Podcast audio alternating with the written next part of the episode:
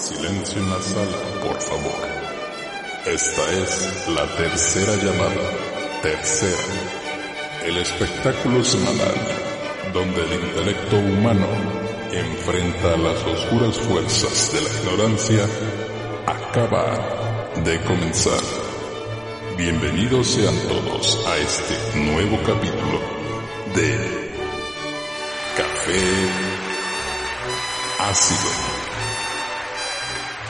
Sean bienvenidos, amables e improbables abelinos y villaranes, a este cuadro renacentista posmoderno que es Café Ácido. Mi nombre es Yajiko y tengo a mi derecha al señor Emanuel Caballero. Todo un placer volver a darles a ustedes la luz neoclásica del conocimiento que nos acomete desde las topos uranos de la predicción posmoderna, que de alguna manera ha llegado a nosotros vanguardicamente desde una perspectiva dadaísta para comunicar a ustedes los saberes que hasta ahora le han sido negados por la educación primaria trunca de la que usted hace gala. Me encantó esa parte del topos uranos, que da más risa en inglés, pero bueno. Eh, a mi izquierda tengo a... No, pero, pero eso sería una alusión directa al topo, a quien le mandamos un saludo y a quien no queremos ver en Urano.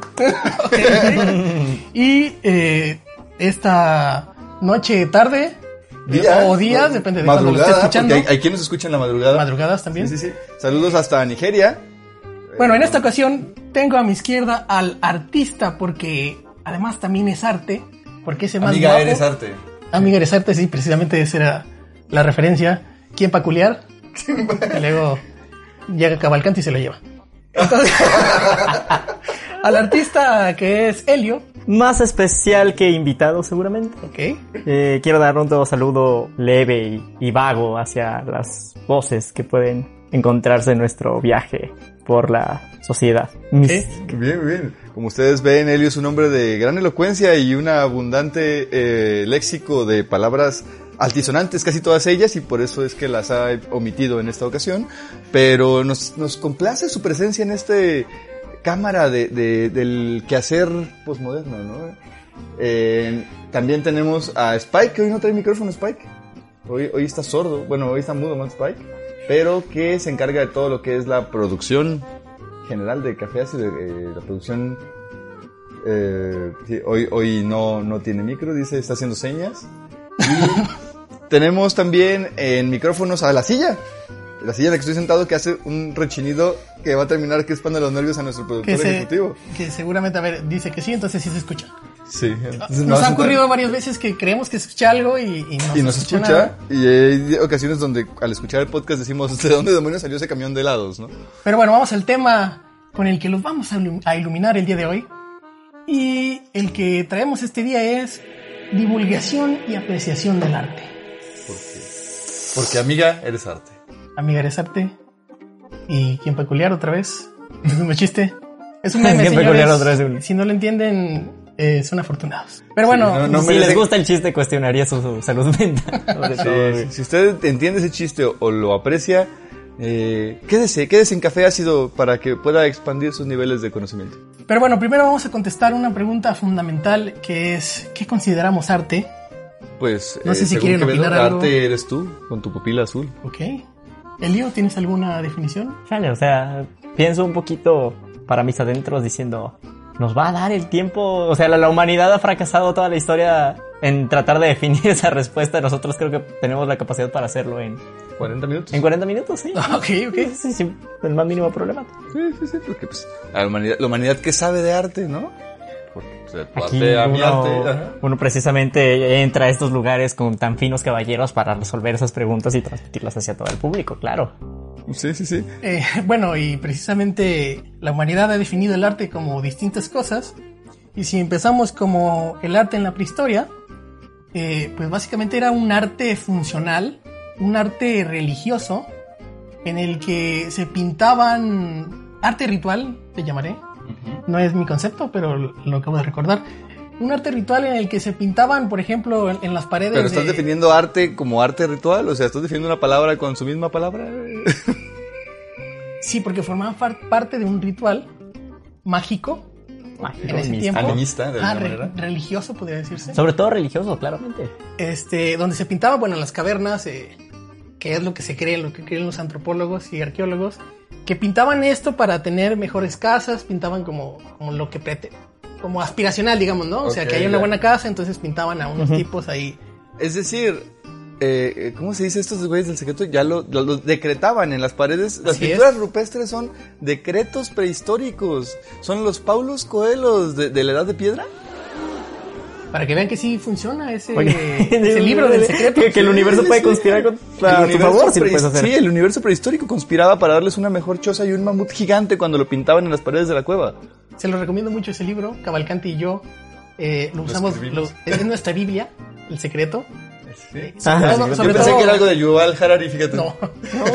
No, no, que está equivocado. Bueno, esa es la No, segunda Biblia, ese es el segundo testamento que yo no lo reconozco. Yo soy judío en este caso. Eh, yo creo que además de eso, pues obviamente la pintura rupestre tenía por un objeto recrear algunas este, partes o vivencias de, estos hombres de las cavernas, pero que además evolucionó a que eh, poco a poco se fue exhortando al, placer estético de esta, de representación, ¿no? de esta recreación.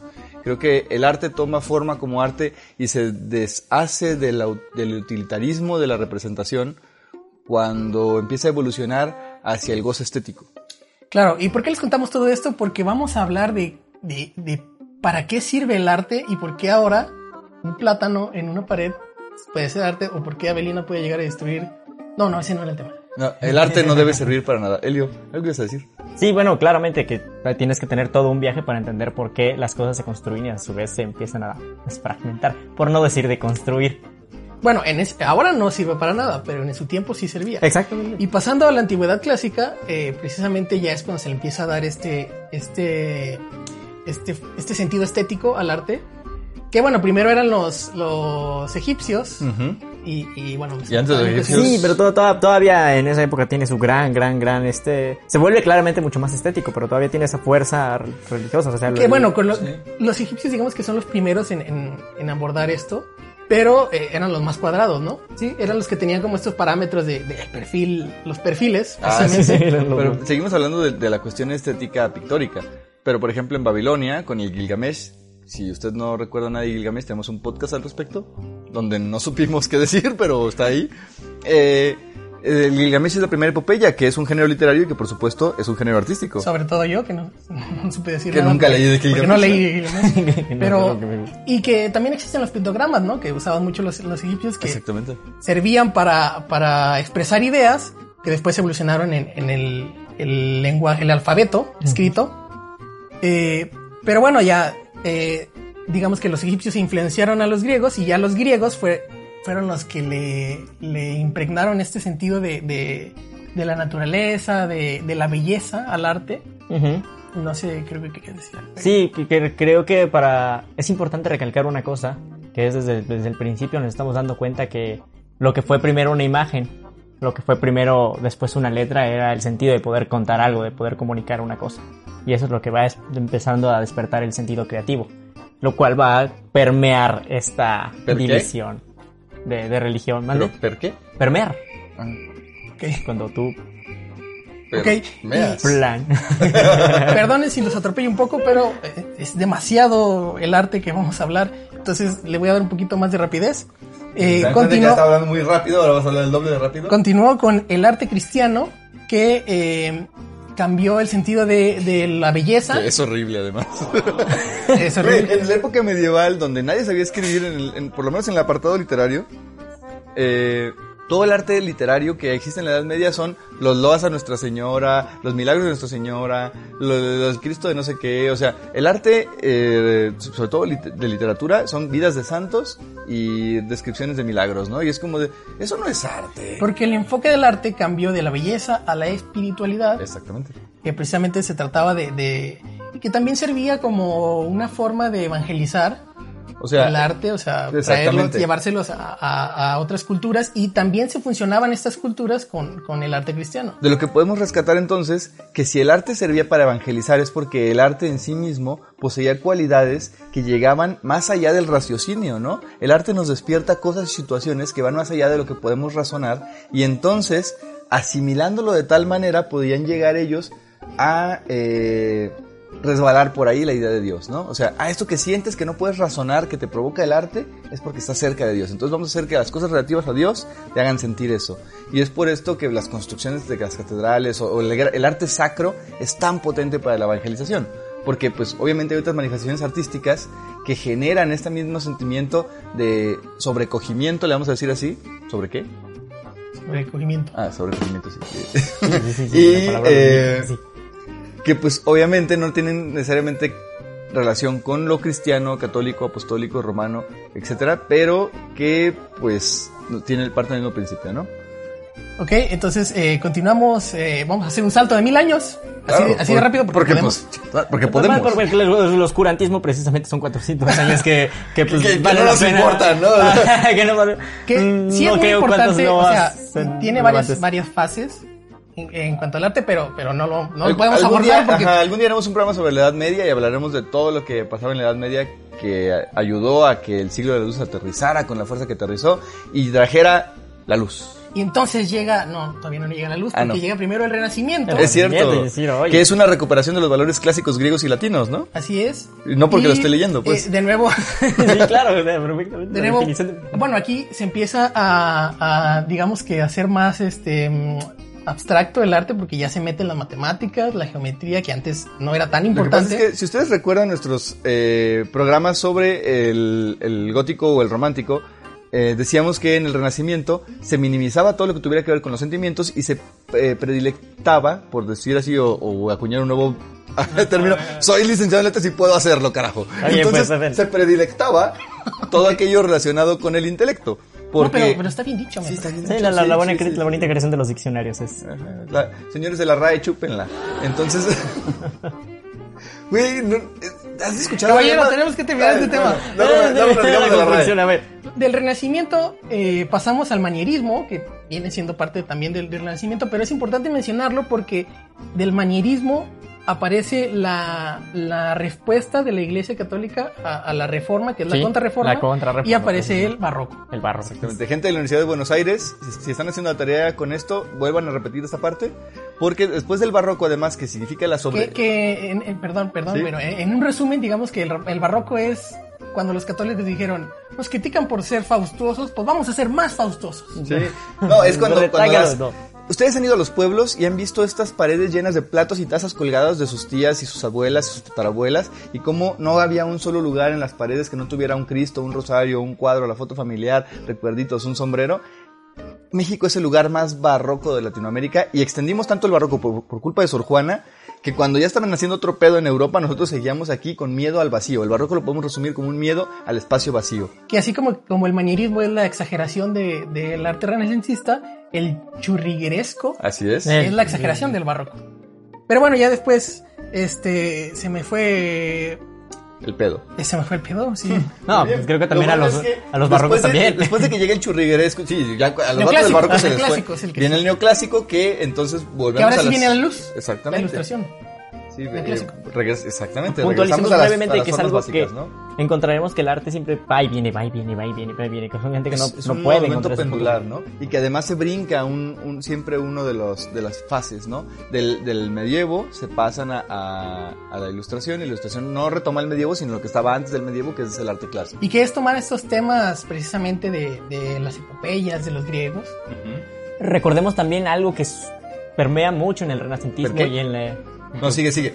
que predomina, que Ajá. predomina y que es este, que, que está muy presente ahí, que está ahí, claramente que es este, la, la idea, o bueno, la, la propia figura de cómo el artista vivía, ¿no? Como también a lo largo de la historia dejamos de ser el artista, este hombre chamán que real- realizaba este arte pues, religioso, Sacro, religioso, ser alguien por parte de una institución que solo puede hacer cosas para la iglesia, a ser parte de alguien que es mecena, bueno, que trabaja para el mecenas. Exactamente, que nos llevaría a pensar que es un artista, que ya responderemos en otra ocasión porque nos quedan 60 segundos de este bloque, pero eh, pues obviamente tienen que ver precisamente con cómo el artista o la persona encargada de realizar el arte se relaciona con la sociedad en cosas, por ejemplo, como las revoluciones industriales, las unificaciones nacionales y cómo el arte comienza a servir al imperio. que precisamente debí de haberte dejado terminar ahí, pero precisamente esto que decías eh, desemboca en el romanticismo, con esto de las independencias, que funciona mucho Por ejemplo, esta de, de la Revolución Francesa, no sé, no sé cómo se llama el cuadro, porque yo no estudié, seguramente tú lo sabes, Elio. El de, La- cual, la- la, sí. Ajá, ajá. la libertad yendo al la libertad, pueblo, yendo al pueblo, ¿no? precisamente, pues esto es el romanticismo en función del gobierno que precisamente eh, se, se utiliza mucho en ese tiempo.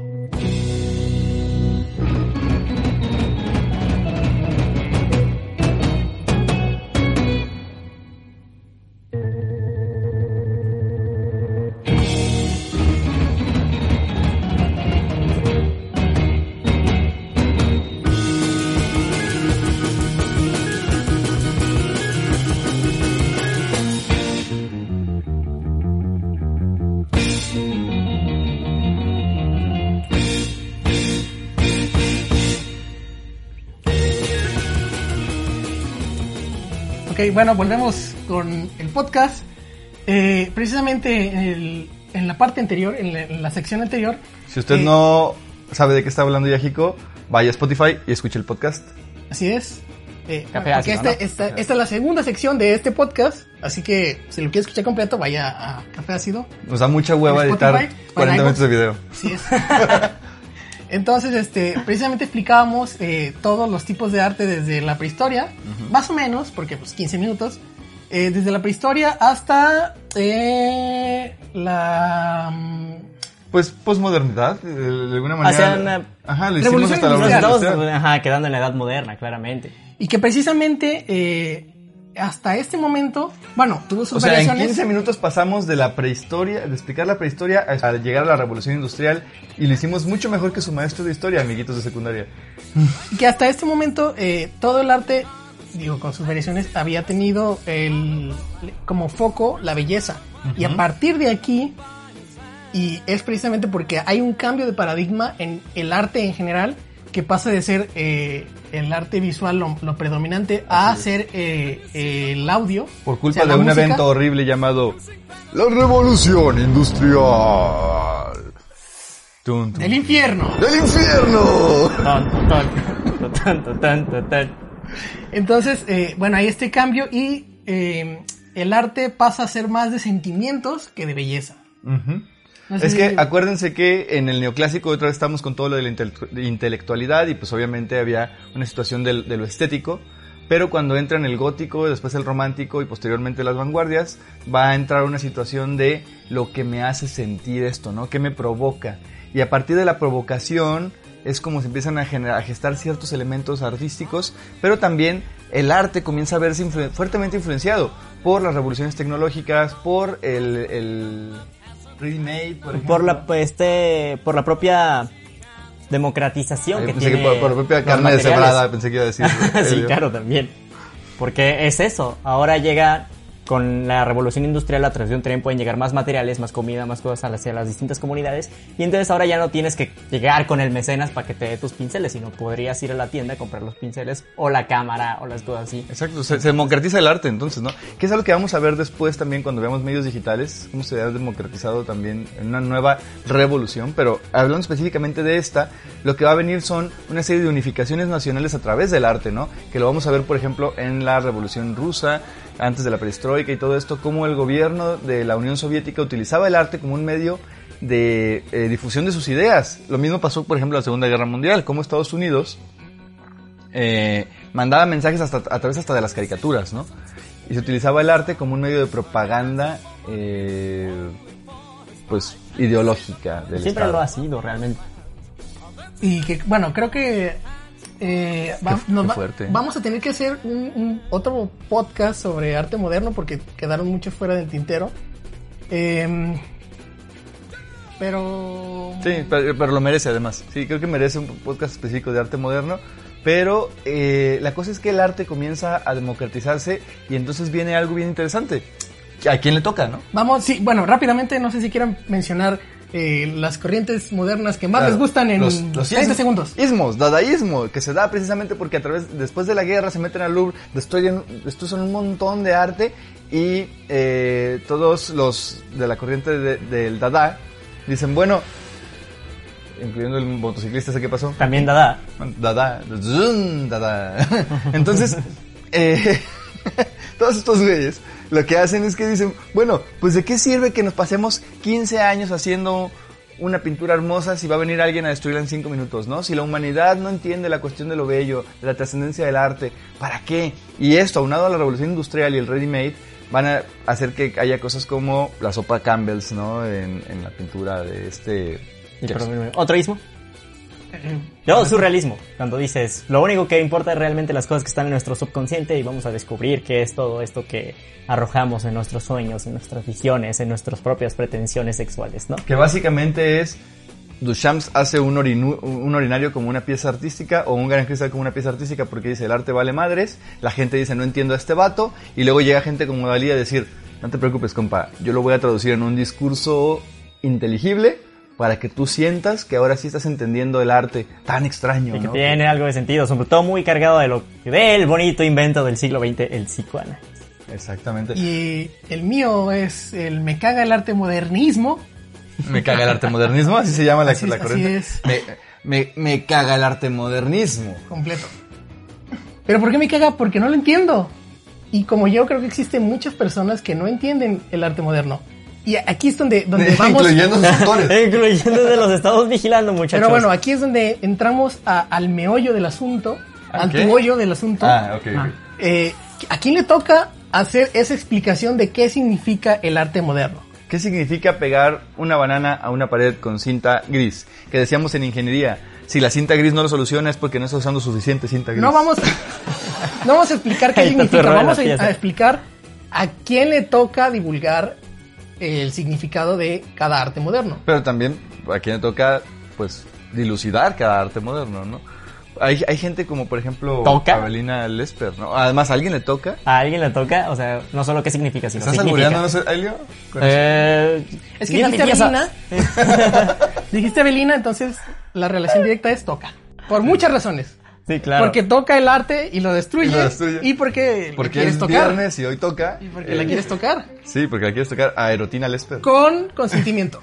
Consentimiento. Con su consentimiento, sí, porque si Ah, no sí, sería sí, otra sí. cosa, ¿no? Sí, no, no, Sí, no, claro, tiene Aquí que- estamos en contra del acoso y si vamos a tocar a Avelina es porque Avelina decide ser tocada. Así es. Uy, por un momento pensé que el Specs iba a atravesar en la toma, ¿eh? Decide- Pensé que ibas a decir, merece, güey. No, Yo también me Porque de- no lo dijo, no en este momento se puso oscuro. dijo, dijo decide, dijo decide. Sí, no. Ay, qué Entonces- Ay, el chiste machista de hoy va a Pero, conocer a pues, a, ver, Yajico. a ver, a ver, no, no, no. Avelina, ¿por qué es importante Avelina? Porque Avelina es una periodista, lo vamos a hacer así, eh, en Sí, desorden, porque ya salió Avelina, periodista, comunicólogos. Ellos creen, los periodistas y los comunicólogos creen que a ellos les toca eh, Así la responsabilidad de, y, de y no es por ser grosero, pero periodistas y comunicólogos no tienen la formación en arte suficiente como para hacer divulgación del arte, ¿no? Yo tenía una maestra de análisis del discurso, la maestraza Cecilia Dave, doctora Cecilia Dave, que decía, yo, yo, yo quisiera formar un grupo de, de expertos y llamarnos los desinstaladores, ¿no? Y llegar a algún lugar y a través del análisis del discurso desinstalar la pieza, ¿no? O sea, así como, como llegar a las instalaciones y desinstalar la pieza. Dice que una vez eh, llegó a una, a una eh, galería de arte y había una serie navideña con un solo foquito pegada a la pared y conectada, ¿no? Y el foquito, ya saben, ahí, tarugueando. Y entonces que dice, ¿cómo creen ustedes que se llama esta pieza? Y yo dije, pues obviamente se llama Navidad, ¿no? Dice, no, porque ni siquiera para eso le dio a su creador, ¿no? El artista moderno ni siquiera pudo hacer un, ah, eh, una relación semántica o semiótica con el significado de su propia pieza. La pieza se llamaba Un Foquito. Literal. Se llamaba Un Foquito. Ok, pero ¿qué tiene que ver con los periodistas esto? Que, ah, no sé, estoy divagando. Em- No. Yo empecé a visualizar, dije, ay, pues creo que mi pieza, o sea, mi pieza no tiene tanta. No, pero a lo que me refiero es que eh, los periodistas no tienen la formación suficiente y la gente que tiene la formación suficiente no tiene el tiempo ni, el- ni siquiera las ganas y a lo mejor ni Sí, no siquiera tiene la voluntad. la voluntad Ándale, de bueno, ir por ahí de de verdad tratando de dilucidar el sentido específico de las piezas y de las instalaciones artísticas, ¿no?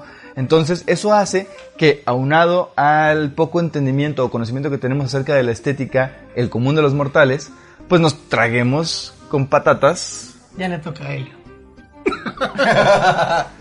Es mi segunda pieza. No, no es cierto. Este, puntualicemos que hay algo bien interesante aquí, que hemos partido desde las vanguardias. O sea, todo este viaje desde la vanguardia hasta la posmodernidad, donde decimos, estábamos buscando una sola verdad, queríamos buscar que esto sí fuera el arte y que todos los demás. O sea, si yo era dadaísta, un, surrealista o un cubista, podía realmente no entenderme o ir a chingar a su madre si se me deja utilizar la palabra altisonante. No. Porque no es dadaísta. Ah, No sé qué perdón. Pero continúa. Y entonces eso permea o, pro- o- o ¿Per qué? provoca, Ah. para seguir utilizando utili- palabras que empiecen con P. Eso provoca que... O- o este, puta. o- eso putea que... Esta no. Este... entonces dices, bueno, o sea, realmente buscar una sola verdad nos ha llevado a dos guerras mundiales y la muerte de 70 millones de personas en cada una de ellas. O sea, ¿qué tal si anulamos la sensación de una sola verdad? Ok, pero si no le toca ni a los comunicadores ni a los periodistas, porque no saben hacer crítica de arte, ¿a quién le toca? En el caso, por ejemplo, de la difusión de las ciencias, le toca a los científicos. El científico eh, estudia, analiza, escribe un artículo y luego lo publica y lo difunde, ¿no? Yo creo que este sería la persona, o bueno, el, el- el ente que, re- que recibe mayor responsabilidad, porque el periodista precisamente se dedica, a lo mejor puede saber del tema, pero va a hacer una nota, No- va a ser un programa de noticias. Y el científico soci- social, científico natural, o los mismos artistas que son los creadores, ellos saben cuál es la unidad que tienen que explicar. O sea, ellos saben que de aquí a acá es todo lo que tengo que explicar. Tal vez no es una nota, tal vez no tenga un formato así, tal vez es un video como el que estamos haciendo en este caso. ¿No Pero, somos artistas? Bueno, solo Helio. pero el punto es que no ellos, sé qué tan debatible se volvió la idea después de lo que acaban de ver. el punto es que ellos van a decidir qué, de, de qué tanto a qué tanto tienen que explicar para que esto que te están exponiendo se extienda. Exactamente, pero también tenemos que entender que no puede recaer todo en el divulgador de arte a partir de ser artista, ¿no? O sea, no todos los artistas son artistas en la misma disciplina y no todos pueden hacer divulgación del arte con el- eh, los mismos principios. Eh, creo que mucha gente ha logrado hacer divulgación de la, de la ciencia a partir del conocimiento científico y creo que tiene mucho que ver con el morbo de lo científico, ¿no? Qué tan oculto es el conocimiento científico para el común de los mortales y qué tanto me sube en el estándar hacer la divulgación, ¿no? Creo que también corresponde a gente como medios digitales. Y es donde decíamos que había una nueva revolución, una nueva divulgación del arte. Eh, eh, Malva Flores en La culpa es por cantar dice que ya no hay ni gatos ni libres artísticos, sino que ahora hay una suerte de mezcla rara a partir de que las redes sociales nos permiten estar en contacto con el autor, pero también soltar nuestros propios poemas pedorros en Facebook o en, Twitter. Eh, ya no hay el gato por la liebre o, la buena poesía o la mala poesía, porque ella habla específicamente de poesía, sino que ahora es un revoltijo horrible donde Oscar de la Borbolla puede sacar un libro impresionante una semana y un tuit horrible a la siguiente, ¿no? Y nos damos cuenta de, de la futilidad del arte. Y que precisamente Helio, que es artista, me gustaría saber cuál es su, su opinión en cuanto al papel que juegan los medios con la divulgación. Iba a decir, no soy artista. Y yo, pues, Bueno, es el más artístico de nosotros. El más artístico. Ya hicimos ese chiste. Pero ¿qué- qué opinas, Sigo diciendo que sigue siendo debatible la idea de que se me considera artista. Este... Bueno, es el que estudió artes escénicas, pues. Ah, bueno, sí, esa es la, es la cosa, ¿no? Creo que eso sí se comprobó. Eh, la, Eso. lo- los medios están para la divulgación, este, para la comunicación. No sé qué tan capacitados estén para la... Apreciación. Ajá. O sea, ellos están para, para comunicar la idea, pero no para generarla. Pues puede ser. Porque al final de cuentas, muchos de los medios digitales, por ejemplo radio, perdón, por ejemplo internet, eh, redes sociales, todo esto, pues también están haciendo un análisis de la pieza, ¿no? O sea, son los mismos Sí, espectadores. claro, la, la cosa del análisis es, es inevitable. O sea, los propios periodistas con hechos o con este. con, con sucesos que se dan a lo largo de la historia qué? buscan sucesos. ¿Los, los que, que les cuelgan? Ok. Eso es correctamente. Este. Reconectando mi idea y esforzándome por alcanzarla en los confines de la Tierra, tratan de evitar el sesgo. Sí. Aunque es mm, de mayor o menor medida, pues imposible. Exacto. Pero entonces, ¿cuál es el papel de las universidades, por ejemplo, de las escuelas de arte, de los sitios donde se genera la pieza artística en todo esto de la divulgación del arte, Elio, según tu panorama? De las universidades, o sea, del, del ámbito académico, propiamente. ¿Cuál es, el, ¿Cuál es el papel del ámbito académico en todo esto? O de las escuelas en general. En las escuelas de arte. Porque ¿no? también, no, no, no. Las escuelas. Las el escuelas, sistema punto. educativo. Porque Bueno, el creo papel- creo, que, creo que hay un asunto de, de- de promoción. Sin embargo, no podemos dar un asunto de adoctrinación, o sea, decir, solo puedes consumir este arte. Fíjate que, eh, por ejemplo, llegó mi sobrino otro día del kinder hablando de Frida Kahlo Y Ese, ese es- es- es- precisamente es ese es el ¿no? punto. O sea, te enseñan a sumar, Ajá. te enseñan a cosas que necesita ahora la, la sociedad, pero cu- ¿cuándo te enseñan a apreciar el arte? ¿Cuándo te enseñan a amar? No nos enseñan a amar. No se enseñan a amar. Soledad, Ni a mamar. pollo, sangre, mostaza.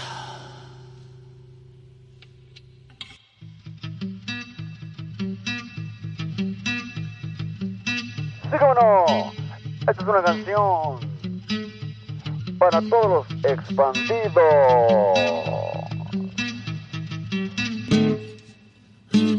Ahí va, leyendo postdramatismo transdisciplinario. Un espécimen de otro sistema planetario. Usuario de otro abecedario. Político, demócrata, psicópata, sociólogo de armario. Los verbos compuestos forman su vocabulario. Su nombre es expandido y cree que está más allá del arte y que todo es aburrido. No le gusta Mozart, que porque es muy anticuado. En vez de ir al teatro, va a los supermercados, porque según él, el teatro ya está muerto. Y la música está muerta. Y el arte ya está muerto. Así que vamos todos a expandirnos de la cabeza a los pies y de todo. Grandísimas instituciones como la UNAM, la Universidad del Valle de México, o el propio, el propio ITESO o la Ibero, güey. Tienen la, La capacidad. Ibero. Tienen la capacidad para decir, ve, consume arte, pero te estamos proponiendo estas cosas, o también tienen eh, la oportunidad de decir, este arte está bien, este arte está mal. De tu arte a mi arte, dice el tech. Yo creo que sobre todo esa parte en la que te dicen, ve, consume. O sea, Está de la verga, ¿no? el pedo es el maldito perro dinero. Maldito capitalismo. Creo que ese es ¿Cuánta razón tenía el peje? ¡Ah! ¿Ya estamos haciendo chistes sobre nuestra 4T? E- Es el, el, el contraveneno de la temporada pasada. Hoy le vamos a decir que es bueno. Ahora, sí, claro, tenemos que. Contraveneno de Carlos Cuauhtémoc Sánchez. Para que se enoje Cavalcante. Vamos a seguir. Ahora di algo de Coelho. Pues, eh, no, el, eh, pues no sé. Pero acabo de, leer un acabo de leer un libro que me cambió la vida y ya me lo había recomendado Cavalcanti cuando me dijo, güey, tienes que leer el Aleph. Y dije, claro, y de hecho es de, es, es de, Ca- de Pablo Coelho. Es un, un libro de Pablo Coelho. Y hablando de El Coelho y arte, la relación que tienen es el dinero. Exactamente. Coelho pretende ser arte, pero en medio está el Y el dinero. dinero pretende ser dinero. O sea, está Coelho a la izquierda, el arte a la derecha y en medio está el Y dinero. hay un arte de hacer dinero. Hay una cosa- Aprende algo, dinero. Aprende algo así. Entonces, este. Yo creo que esta parte es la más lamentable ¿La del de. dinero? A mí dame dinero, yo no me lamento. No. Yo sí te lamento. bueno, el punto aquí es que No, no me lamentes ha, ha llegado. el arte ha llegado a tal punto en que el arte es quien decide qué es buen arte y qué no. Y la sociedad de consumo, ¿no? Tenemos, por lástima, una sociedad donde el arte es un producto de consumo. Somos, tenemos que entender también a los productos culturales como eso, ¿no? Como productos. Un producto cultural, al final de cuentas, es un producto. Y un producto está fabricado con el objetivo de ser consumido. Y el arte, aunque está pensado para ser consumido en su sentido estético, pues tenemos que entender que también tiene un valor económico dentro de una sociedad de consumo. Y hablando de productos culturales, por favor, denos like y compártanos en Facebook porque necesitamos llegar a la monetización. Así es. Que todavía no Por llegamos, favor, eh, exactamente. Vayan, vayan ahorita mismo y vean todos nuestros videos que midan más de 3 minutos. Véanos por lo menos 60 segundos. Una y otra vez. No, tres minutos. Déjalos, tres minutos, Por eso digo, por lo menos. Déjalos en loop y que se queden. Te vas, Sí, por tú, a, te vas tú a consumir cosas de calidad. déjalos, déjalos correr, güey. Sí, sí, sí, tú déjanos correr, aunque te estés... Puedes, puedes ponerlos de qué parió en otra ventana. no hay problema. Oye, esa es una muy buena táctica. Pones el video, le bajas todo el volumen Sí, sí, sí. y haces otras, otras cosas. Haces otras cosas, ¿no? O sea, no nos interesa, no nos interesa que nos escuchen, nos interesa que nos ayuden a ganar dinero. Pero también nos interesa que nos escuchen, por favor. No, sí, escúchenos. Claro. Universidad Nos de... apreciamos mucho. Exactamente. Uni- universidad de... ¿De dónde es donde nos escuchan en, en Sudamérica? Este. eh, eh, ¿La de Lima? O- Esa. Ajá, la Universidad de... La Universidad de... ¿Qué No, me parece que, que uno era en, en, Costa Rica. Córdoba. No, Córdoba. la Universidad de Córdoba, Argentina, son nuestros fans. Bueno, Argentina, pero había otro, ¿no? Nicaragua, creo. Los países chiquitos no existen. Nicaragua, sí. son- Sí existe. Tiene muy bonita ¿Escuchaste gente. eso, Vargas? Tal vez no existe porque. Bueno, en fin, entonces sí existe, sí existe Te en lo Nicaragua. imaginaste. Existe para mí, soy historiador. Y es más, existe José más Martí. que otros países. ajá. y José Martí, ¿no? bueno, ¿hay algún, ¿hay algún cuadro, algu- alguna obra de arte que exalte la existencia de Nicaragua? Este. ¿Por qué me dices esto, caballero? ya quiero seguir con la escaleta, maldita sea. Ok, No, ok. ubico una... Que no sé quién chingados la escribió, porque sé que ahí en mi librero hay una libr- un, un libro. Sobre Nicaragua. sí, Nicaragua, Nicaragüita. Pero es sobre... Ah, es un atlas. Yo te- lo, No. lo llevé yo en la primaria. Yo no, no, no, es del maldito Atlas, güey.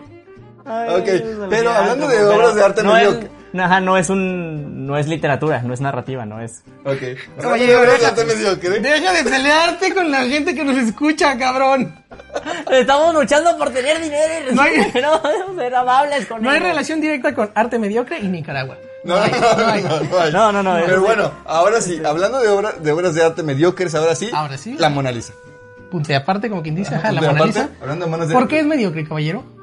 No, eso estoy ¿Por qué? No, la verdad es que ni siquiera era una de las obras cumbre de Leonardo.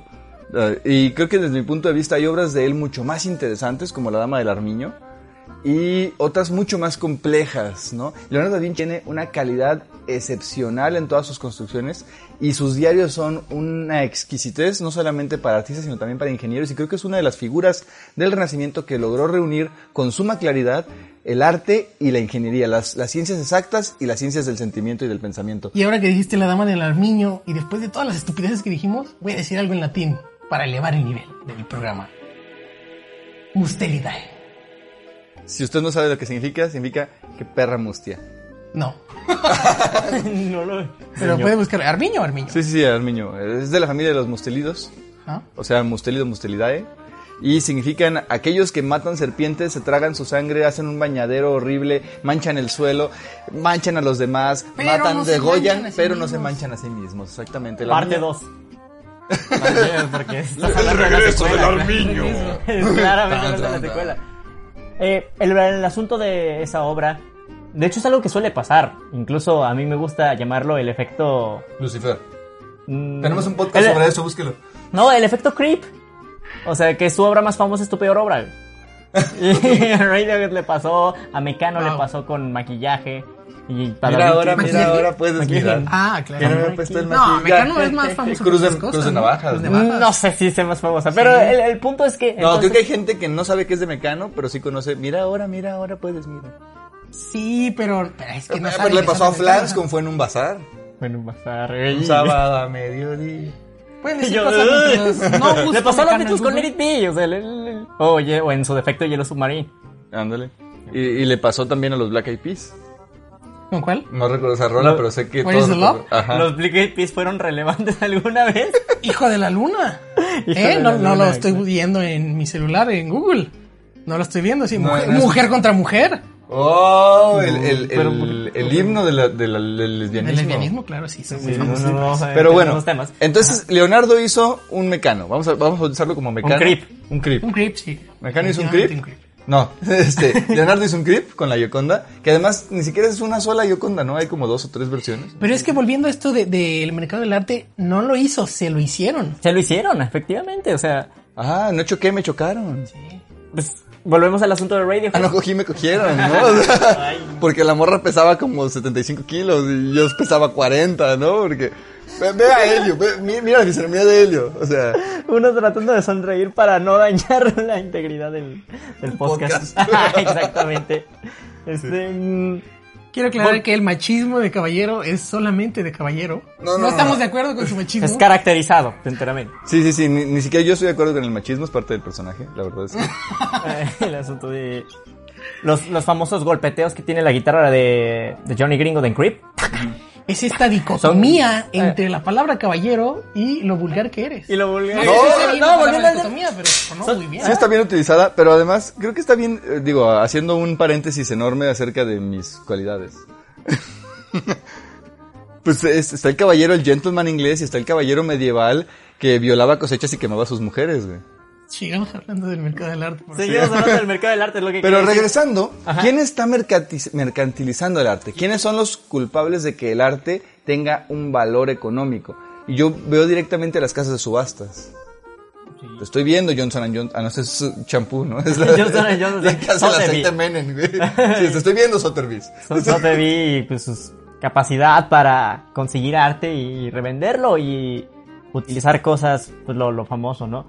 O el, volviendo a Dalí, el cuadro más, más caro de Dalí es el estudio de La miel es más dulce que la sangre.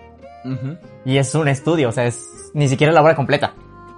Pero la gente dice, ah, sí, esto lo puedo subastar porque por estas X o Y razón y lo sube. Y, lo- le, y le asignan un valor estético, ¿no? Y a, a la par que económico, se supone que debería ser la obra más cara, la más buena, y no es así. Digo, la Gioconda es la obra más cara del mundo, en teoría, pero no es la estéticamente mejor valuada tampoco. Y, a ver, cabe ¿No? aclarar ¿Es un que... qué? Cabe aclarar que no estamos en contra de que se le ponga un precio al arte, Sí, sí estamos. sino... No, no, No, no, no, no estamos. No, no no. directamente. no, no, pues ahora... El artista tiene que comer, la neta. Ah, y ah. páguenle el arte y páguenlo bien. Y creo que es algo que me gusta ahora que, que con esta... Hablando como banda de teatro, sí digo, güey, sí, págame, por favor, Sí, ven. sí, sí. Paguen el teatro, vayan al Por eso teatro. digo que no, no, no estamos... Compren libros. No estamos en contra en que se, le, en que se pague. Yo- en lo que yo estoy en contra es que eh, este valor que se le asignó... A ver, esto es libre mercado, ¿no? Ajá. O sea, si, a- si alguien a lo mejor es un- el mejor pintor del mundo y después con nada de ganas pinta un perrito y a todo el mundo le gustan los perritos. Entonces esa va a ser su obra que más se venda. O, que ma- o zapacanas. al que más dinero... Ajá.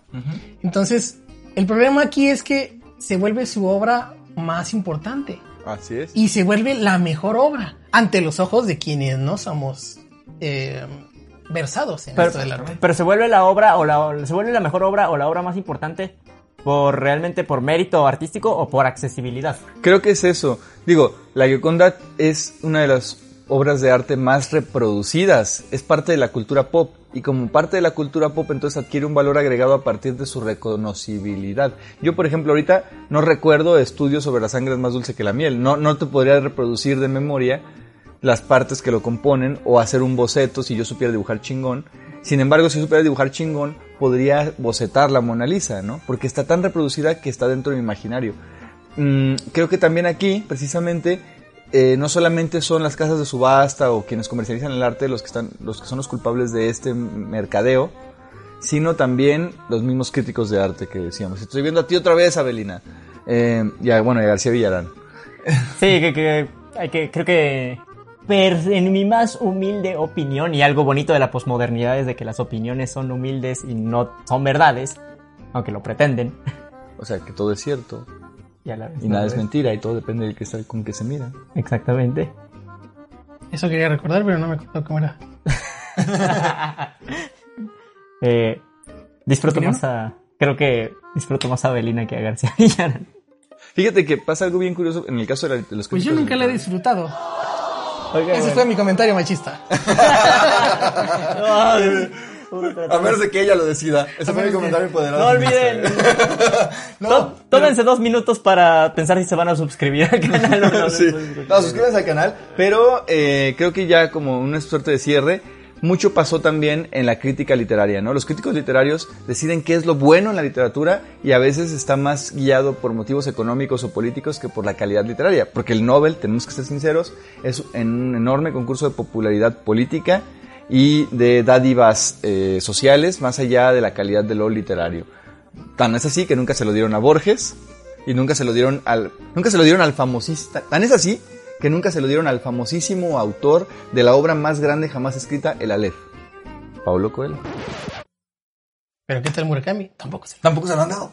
Tampoco, porque eso no es políticamente correcto. Creo que definitivamente eh, son los, los críticos, porque hay críticos horribles. Piensa en este Manuel Carballo, sin, sin este parentesco conmigo. Emanuel Carballo, que, que fue un férreo crítico literario mexicano y que era ingeniero el vato, sin parentesco conmigo. Y que además nunca escribió más que algunos pocos poemas y algunas cositas tarugas. Igual que tú. Igual que yo, sin parentesco conmigo. Se parece conmigo, que, que, que se vuelve obscuramente relacionado. Sí, güey, creo que soy. y, ah, tomé clases con Carballo cuando estaba en la carrera. Nos dio un seminario. Este. Sí, creo que no hay cosa más horrible que tomar clases con Emanuel Carballo, sobre todo lo que está muerto. Clases- Pero eh, le pasó también a Christopher Domínguez Michael. Christopher Domínguez Michael tuvo contacto directo con la banda de, eh, pues con, con gente como Arreola, ¿no? Ujú. Y, y Christopher Michael era un morro cuando Arriola le estaba diciendo estás bien pendejo para escribir. Y de ahí viene que, eh, pues obviamente, Christopher Domínguez Michael se haya resentido un poco quizás desde mi perspectiva, ¿no? Contra la cuestión literaria. Porque es un crítico implacable, pero además es un mal crítico literario. Y él decide o asume el valor de la literatura a partir de sus propias eh, valoraciones personales. Y creo que la crítica, la crítica hace eso, cosa que no hace la divulgación. La divulgación se encarga de compartir, pero no de juzgar el arte. ¿no? Quiero cerrar este podcast. Bueno, antes que nada, despídanse, por favor. Sí, bueno, eh, creo que no hay nada más que decir. Yo soy Emanuel Caballero, nos vemos aquí la próxima semana. El limón repina, adiós. Y quiero cerrar este podcast con unas palabras que no recuerdo, pero voy a hacer trabajar a mi editor. Y son las palabras de Anton Ego que dicen, La vida de un crítico es sencilla en muchos aspectos. Arriesgamos poco y tenemos poder sobre aquellos que ofrecen su trabajo y su servicio a nuestro juicio. Prosperamos con las críticas negativas, divertidas de escribir y de leer. Pero la triste verdad que debemos afrontar es que en el gran orden de las cosas, cualquier basura tiene más significado que lo que deja ver nuestra crítica. Una vez más la ignorancia fue derrotada. Pueden irse ustedes satisfechos por el día de hoy. Pero no se pierda la siguiente emisión de Café Ácido.